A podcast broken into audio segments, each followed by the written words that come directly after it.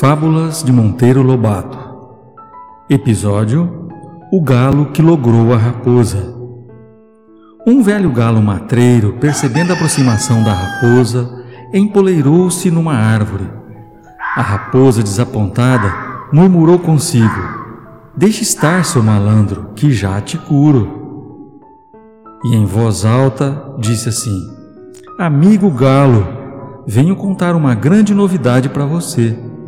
Acabou-se a guerra entre os animais, viu?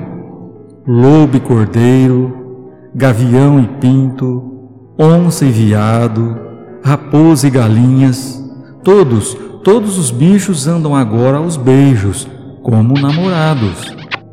Desça desse puleiro e venha receber o meu abraço de paz e amor. Muito bem, exclamou o galo. Não imagina como tal notícia me alegra, viu?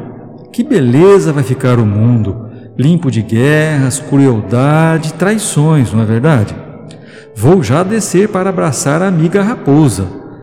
Mas, como lá vem vindo três cachorros, acho bom a gente esperar para que também eles tomem parte na confraternização.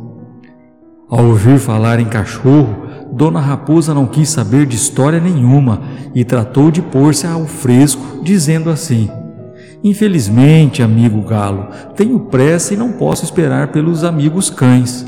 Fica para uma outra vez a festa, viu? Então até logo. E raspou-se.